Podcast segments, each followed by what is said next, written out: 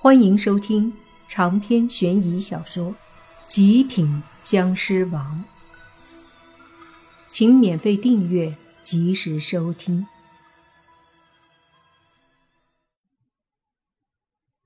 杀洛言，除妖邪，斩莫凡，诛魔神。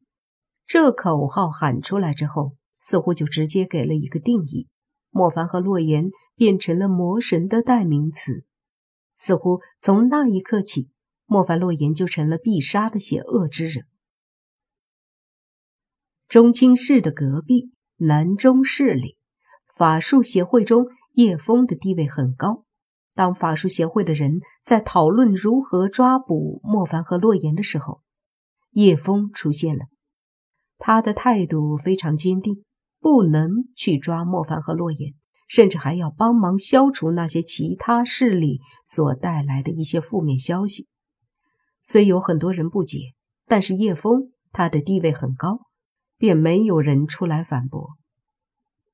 同样的，在一座大厦中，在顶楼大厅，一个非常胖的胖子，此刻正对着台下几百人在演讲。他说的意思和叶枫的差不多。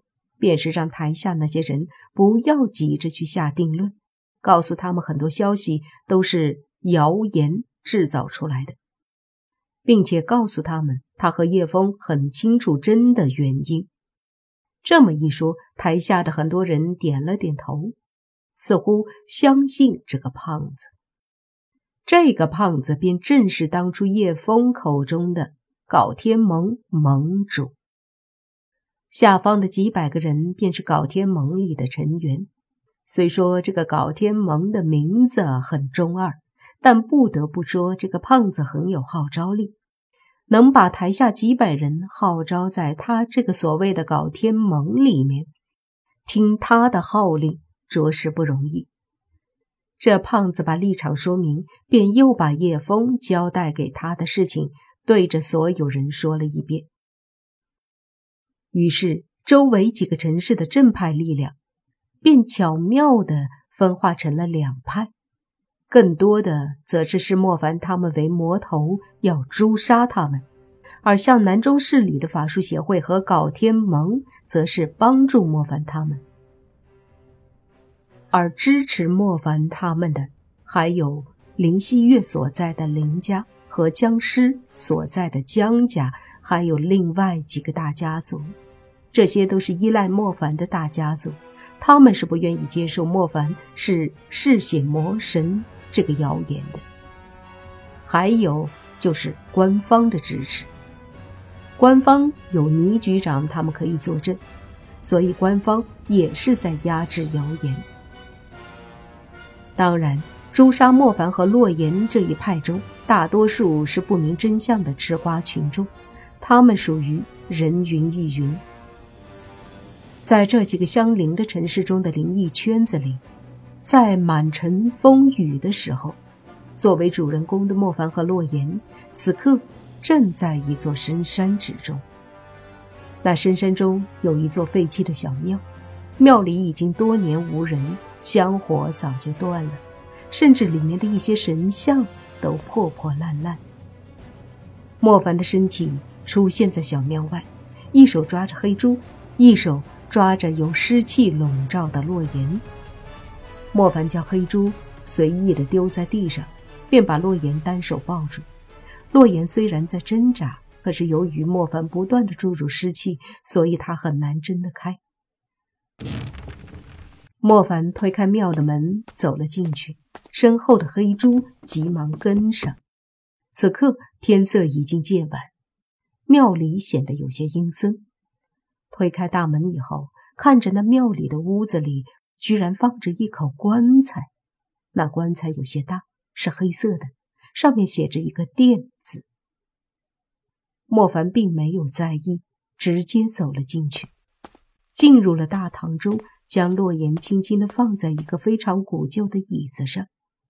好在椅子还能承受重量，洛言坐在椅子上，还是被湿气包裹着。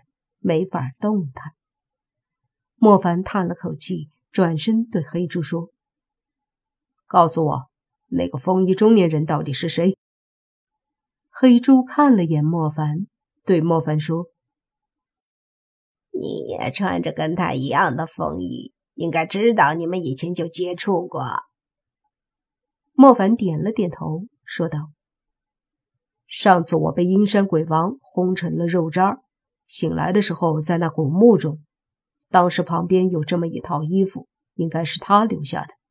也就是说，是他把我带入那古墓中的。这些我都知道，而且我也知道你说你是他的宠物，那么也就是他让你在我身边的。他让你到我身边的目的是什么？”黑猪想了想后说道：“呃，实话告诉你吧，当初你从古墓里走出来后，他就让我来跟着你，目的很简单，便是让我协助你，让你能够尽快的突破，而且有一个比较端正的三观，保证你不会误入歧途。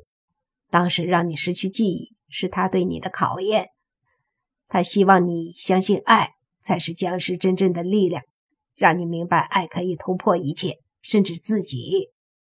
当时你也成功了，你用你的爱证明了你可以突破自己，所以你想起了一切，并回到了那个原来的你。莫凡闻言，有些好笑的看着黑猪，让一头猪来协助我，好吧，就算这样。可好像你并没有取得任何一丝的作用吧？黑猪尴尬的笑了笑说：“哎，这不是重点，这当然不是重点。重点是我遇到的风衣中年人为什么总是想让我变成一个嗜血魔神？和你所说的，好像根本就不是同一个人。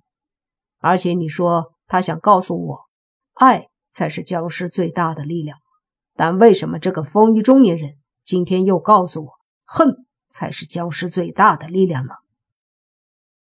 面对莫凡的质疑，黑猪也一时间不知道说什么了。过了一会儿，他才对莫凡说：“其实我也觉得很奇怪，现在的他好像和以前那个不是同一个人。以前的他好像一个神，现在……”我所看到的就是一个魔头。听到黑猪的话，莫凡也思考起来，他觉得这之中有问题。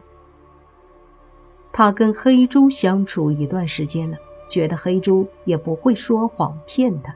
那么也就是说，这个风衣中年人或许和之前的那个人真的不是同一个人。正在思考的时候。忽然，那大堂之中的破旧棺材里发出一个非常沙哑，并且邪恶的声音，说道：“你们竟敢打扰我休息！该死！”